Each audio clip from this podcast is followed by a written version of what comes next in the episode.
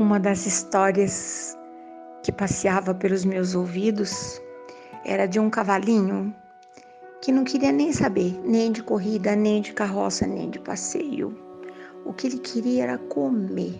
Deixava ele quietinho lá no pasto e ele estava feliz. Era o mais educado dos cavalos. Mas quando alguém vinha com aquele negócio de arreio, cabresto, ferradura, ele pensava: ninguém merece. Eu não nasci para ser isso. Eu nasci para ser um cavalo feliz. Coitadinho. Até que um dia, um menininho muito amoroso, muito amigo do cavalo, descobriu. Havia sim um jeito, havia. O menino foi lá no canteiro, colheu uma cenoura e deu pro cavalinho. Ele nunca tinha visto uma cenoura. Ele comeu com casca, com rama. Nham, nham, nham, nham, nham. Hum, mas aquilo era bom demais. Aí o menininho colocou toda aquela parafernália que cabia para um cavalo, ainda iniciante, e pendurou uma cenourinha bem ali, na frente dos olhinhos do cavalo. E aquele cavalinho trabalhou o dia inteiro, hein? Correu, rendeu, na verdade, ele não estava vendo nada em seu entorno.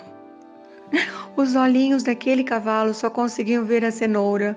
Sabia que isso foi recurso que muita gente utilizou? Aliás, outros recursos, hein?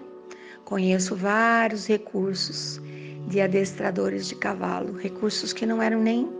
Esse era bonitinho, alguns não eram saudáveis. Hoje, a doma de um, de um cavalo que está destinado para a corrida ou para o desfile, que tem aquele porte altivo, é feita amorosamente, né? Um bom domador de cavalos, e eles ainda existem, eu tenho um amigo que é domador de cavalos, ele fala que hoje é o amor, que ele conversa, que ele não força, que ele explica. E um dia eu perguntei, mas o cavalo entende as palavras? Não. Mas as atitudes, sim.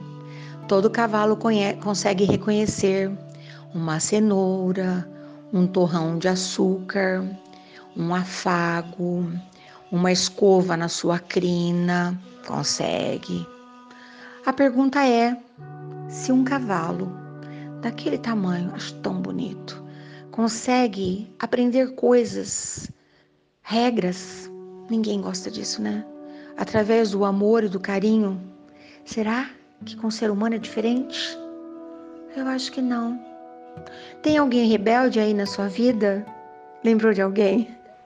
Certamente que sim. Então tá. Vamos arranjar uma cenoura. Tem que ter motivo, né? Sem motivo, nós não vamos a lugar algum. É preciso ter motivos para sair da cama, para pentear os cabelos, para comer abobrinha, para deixar o chocolate para mais tarde para abraçar de novo aquela pessoa, para ir de encontro de novo com aquela pessoa, para ouvir de novo aquela pessoa. Sem motivo a gente não consegue. Sem motivo a gente não supera. Sem motivo a gente não corre. Sem motivo nós não vamos a lugar algum. Básica eu hoje, né? Pois é.